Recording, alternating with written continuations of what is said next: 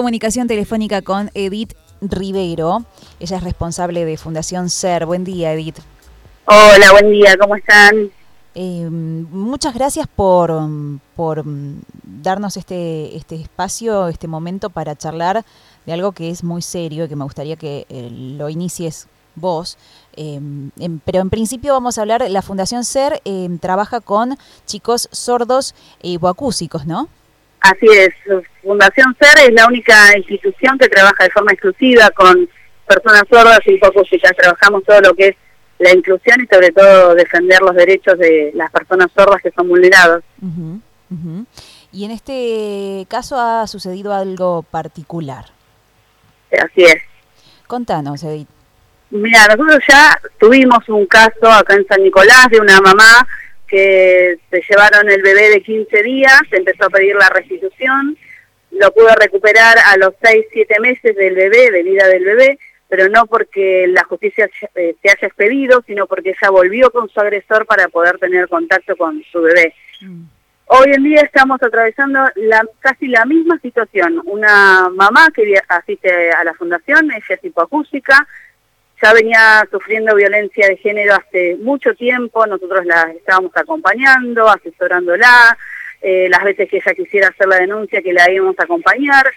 Y hace dos meses exactamente, el 23 de septiembre, eh, va a la casa de una alumna nuestra que está en tercer nivel de la, en la fundación, en tercer nivel de lengua de señas, llorando, ensangrentada, con marcas, eh, la había ahorcado la pareja al punto de que ella ya casi no podía respirar, ella cuenta que vio, que empezó a ver todo negro, va a la casa de esta alumna, esta alumna la ayuda, la contiene, como era la noche, el otro día fueron a la mañana a hacer la denuncia a la policía de la mujer, la atiende un hombre, un policía, y una de las preguntas que le hizo fue qué hacía ella para que él le pegara no le quieren tomar la denuncia porque no tienen intérprete, esta alumna le pasa el contacto de la fundación, le pasa mi contacto personal, que se comuniquen conmigo, que los iba a poder asesorar y acompañar en esta situación. Nadie se comunicó, le toman la denuncia acompañada por eh, esta alumna que sabe comunicarse en lengua de señas, pero no poder interpretar y menos en una instancia judicial. Claro. Comienza toda esta rueda judicial Hubo tres audiencias, una audiencia a ella, tampoco se citó a ningún intérprete, estuvo acompañándola nuevamente esta alumna. Em, una segunda audiencia a Oscar, que es el agresor de ella, la expareja, donde estuvo asistido por sus hermanas, que utilizan una lengua de señas casera, precaria. Tampoco se citó a ningún intérprete, falla de la parte judicial, donde hay derechos que están establecidos en la Convención Internacional de los Derechos de las Personas con Discapacidad, donde dice que para las personas sordas y hipoacústicas se tiene que ofrecer los servicios según cómo se comunica esa persona. Ah, o sea, ella, no te podría llamar a vos, por ejemplo, para, ayudar. Eh, tiene que disponer la justicia. Claro, es que como la justicia no sabe cómo manejarse, los damnificados o los que son acusados pueden solicitar ellos un ah. intérprete. Ah. No solamente pedirlo, sino que ellos también pueden contactarnos, por ejemplo, a nosotros y nosotros proveerles de un intérprete. Ah, okay. Y hubo una tercera audiencia con el niño, donde fue también por una plataforma con todo eso lo que es virtual, y em, la doctora Estabile dijo que se dieron cuenta que el niño estaba como influenciado, porque eh, le pidieron le pidieron al papá y le pidieron a, las tías que por favor se retiren, que solamente la audiencia era con él. Pero que el nene antes de responder miraba arriba de la pantalla y después respondía. Esto vamos, para poner en contexto, recordemos, em, digamos, la persona damnificada, em, eh, digamos, la pareja que ha tenido este conflicto, tienen un hijo. Tienen un hijo de cinco años. Sí. Eh, y acá entra otra parte del conflicto que es la disputa ahora por, por este nene. empieza a pedir la restitución del menor, la restitución a la mamá, porque la mamá no es que se va de la casa porque quiere, la mamá se va de la casa para salvaguardar su vida. Claro. Empezó, bueno, se hacen las tres audiencias y en el día de ayer recibimos de parte del abogado que le puso a ella de la defensoría que habían fallado en contra de ella porque no tenían datos de la familia de ella, sino más bien tenían mucho más datos de parte de él. Entonces acá volvemos nuevamente a lo mismo, eh, están vulnerados los derechos de ella como mujer, los derechos del niño, los derechos de ella como persona eh, con discapacidad, una persona sorda que necesitaba un intérprete que le fuese pasando toda la información. Recordemos que ella tiene familia, vos me contaste en un audio por privado, que ella tiene familia en Santa Fe. Ella tiene familia en Santa Fe y la familia está esperando que el juez, eh, la jueza en este caso cayó en el juzgado de la doctora Sigori, que la jueza le eh, haga efectiva la restitución para que ella pueda irse con su hijo a Santa Fe.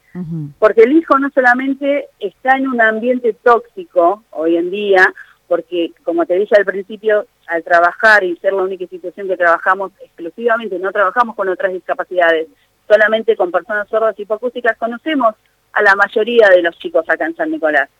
Y el padre, cuando vuelve del trabajo, hace esas juntas en su hogar, donde corre el alcohol, la bebida, y la mamá vio al niño, once y media, doce de la noche, con envase de cerveza yendo a comprar cigarrillo, bebida, y no solamente eso, sino que conozco y puedo decir que ese niño hoy en día está expuesto no solamente a la violencia física, está expuesto también a lo que es la violencia, lo que es el abuso por parte de los tres, cuatro que se juntan con el papá. Entonces eso es lo como le decía el abogado, ¿qué tenemos que empezar a hablar?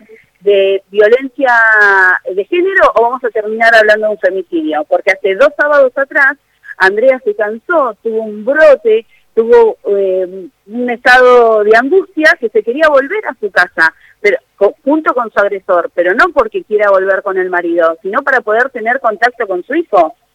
Entonces, ella, ella lo ve pasar al nene, eh, digamos, desde el domicilio donde está viviendo, en la Claro, porque ella está a la vuelta. Sí, de esta amiga, digamos.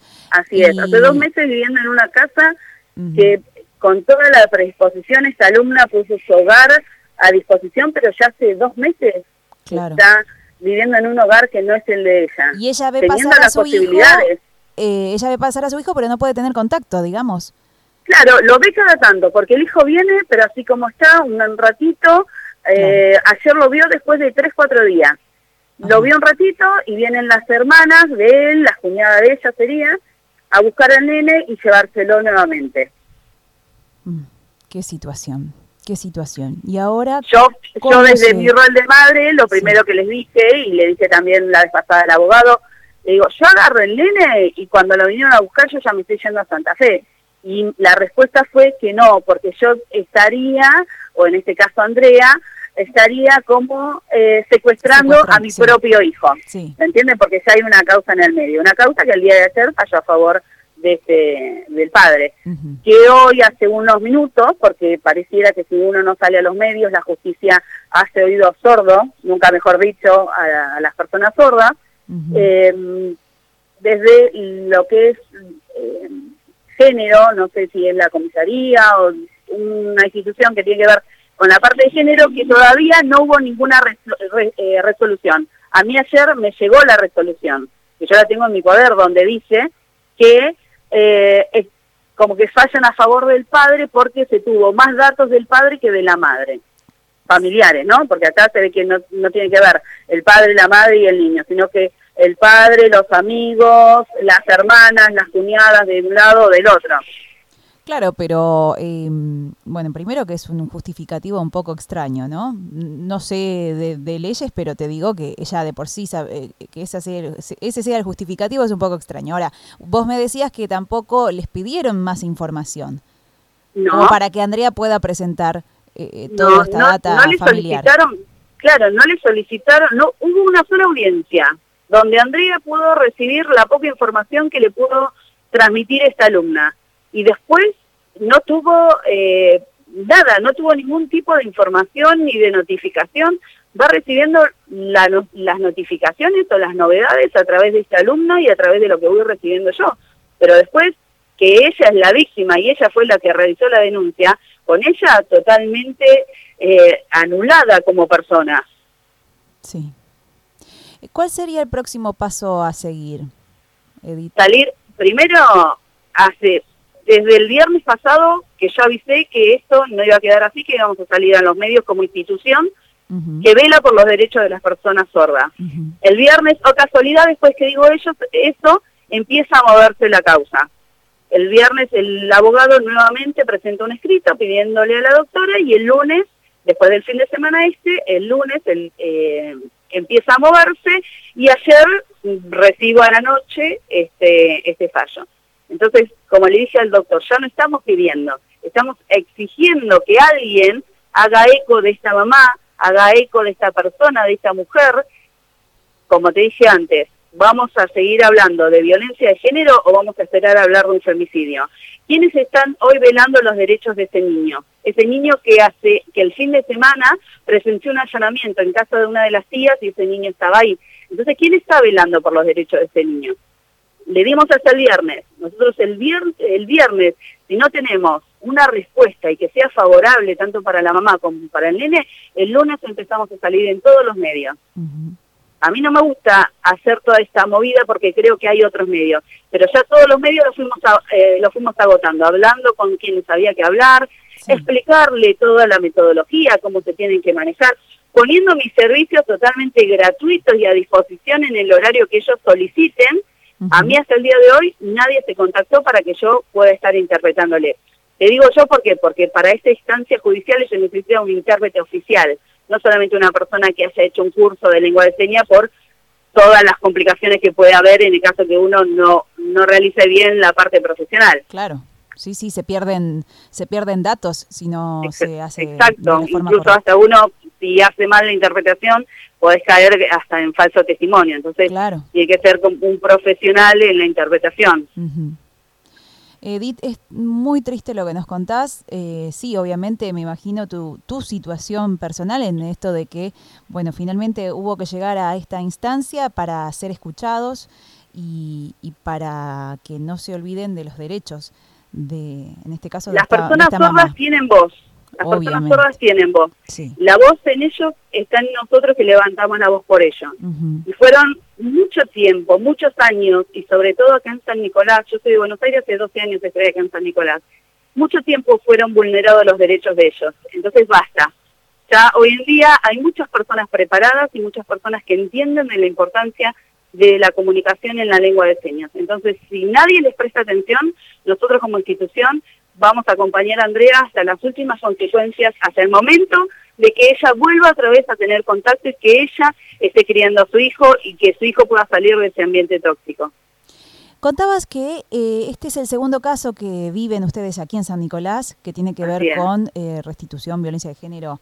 Este, Así es. Bueno. Eh, otro caso fue de otra mamá, mucho más joven, ella es de acá, de San Nicolás, tuvo a su bebé, se separó, estaban viviendo en Escobar con la pareja y los en la casa de los abuelos paternos, se separan, ella viene con su bebé de 15 días, de, una semana. A la semana vienen los abuelos desde Escobar a San Nicolás con eh, el papá, agarran el bebé, lo llevan a la camioneta y cuando ella se da cuenta se estaban yendo para Escobar con el bebé de 15 días. Ellos recorrieron todos los lugares, la, eh, esta chica junto con su hermana. Golpearon todas las puertas, en todos los lugares le decían, no, no le podemos tomar la denuncia porque no tenemos intérprete. Y acá te abro un paréntesis, cuando va una persona, viene alguien a hacer una denuncia que solamente habla inglés, ¿cuál es la primera reacción que surge de los oyentes? Llamame un traductor. Entonces, ¿por qué cuando se presenta una persona sorda, a querer efectuar una denuncia, ¿por qué no sale instintivamente tráigame un intérprete? Entonces logran, después de mucho tiempo, dar con la fundación y alguien le pasa mi contacto, entonces ahí nosotros empezamos a movernos. Hasta el día de hoy no salió la restitución. La causa de acá la trasladan a Escobar, entonces ya nosotros no teníamos ni siquiera jurisdicción. La trasladan a Escobar y ella vuelve a tener contacto con su bebé después de siete, de seis, siete meses pero no porque haya salido la restitución, sino que ella volvió a la casa de su agresor junto con los suegros. Sí, una decisión polémica también. Es lo el sacrificio que a veces uno hace por, por los hijos, ¿no? Pero puede costar la vida. las que somos madres, las que somos madres entendemos la importancia de un bebé de 15 días y la separación de su mamá. Ah, sí, lógico. Sí, sí, sí, ni hablar. Eh, Edith, eh, la Fundación SER, eh, ¿desde hace cuánto tiempo está trabajando acá en la ciudad? Acá en San Nicolás empezamos con otra institución, eh, desde el año 2012. y desde el año 2014 que nosotros empezamos a trabajar de forma independiente como Fundación SER. Pero yo que trabajo con la comunidad sorda desde el año 98, así que hay, hay carrera y hay muchas experiencias para contar. Ah, eso te iba a preguntar, porque en realidad en, encaminé la, la, la, la, cuestión sobre este segundo caso, eh, que digamos ya eran dos casos de este estilo acá en San Nicolás. Ahora, a nivel nacional, esto pasa muchísimo, ¿no? Muchísimo, muchísimo. Uno por ahí lo vive más de cerca acá en San Nicolás, pero como te digo, yo soy de Buenos Aires y allá hemos vivido también muchas experiencias y muchos casos de, de vulnerabilidad de los derechos de las personas de las personas sordas sobre todo que nos compete a nosotros. Sí, sí. Eh, es realmente una problemática enorme, enorme y, y, bueno, hay que visibilizarla. Es lamentable que tengamos que visibilizarla de este modo, ¿no? Es, lamentable que tengan que llegar a esta instancia. Hace tiempo que nosotros venimos ofreciendo, porque siempre eh, nosotros ofrecemos las jornadas de capacitación y de concientización a los diferentes ámbitos, tanto educación, salud, pero el ámbito de la justicia fue hasta el día de hoy el más reacio. Eh, se deben capacitar y deben entender, no capacitarse en lengua de señas, sino capacitarse cómo se deben manejar frente a una persona con discapacidad o una persona sorda que viene a hacer una denuncia. Desde ADAJUS, que es, un, eh, que es un organismo nacional que trabaja con la accesibilidad de las personas con discapacidad, ya se eh, decretó y hay un proyecto que salió y se está poniendo en marcha eh, sobre las buenas prácticas en el ámbito judicial. Y ahí está totalmente detallado, incluso está detallado cómo se debe manejar frente a una persona sorda que viene a hacer una denuncia. Eh, sí, es lo que correspondería. Y correspondería seguirlo eso, ¿no? Eh, exacto, exacto. Y acá, bueno, todo sienta precedente. No pasó con el caso anterior, que nosotros lo charlamos, estuvimos viendo cómo se podía hacer, incluso hablamos hasta en diferentes comisarías cómo se debían manejar y volvieron a ser oídos sordos. Entonces ahora nosotros no nos vamos a callar. Que esto siente precedente para los futuros casos que esperamos que no haya, pero conociendo que es una realidad que no manejamos, si el día de mañana hay otra mujer que sufre violencia de género, que sepa que puede contar con el Poder Judicial. Exactamente. Edith, te agradezco mucho la comunicación. Vamos a seguir de este tema. Esperemos que se solucione, esperemos que eh, esto va a llevar tiempo, claramente. Va a llevar mucho tiempo. Esperemos que no, pero mm, en lo que sea que podamos ayudar con respecto a la difusión, estamos eh, a disposición. Y, te agradezco, te agradezco la disposición. Y bueno, y realmente es útil visibilizar esto porque es algo que tal vez eh, muchos no conocen y está pasando está pasando. Exacto, así es. Te, te mando un abrazo grande y nos estamos comunicando, ¿sí? Otro para vos y para los que estuvieron escuchando. Hasta pronto. Hasta luego.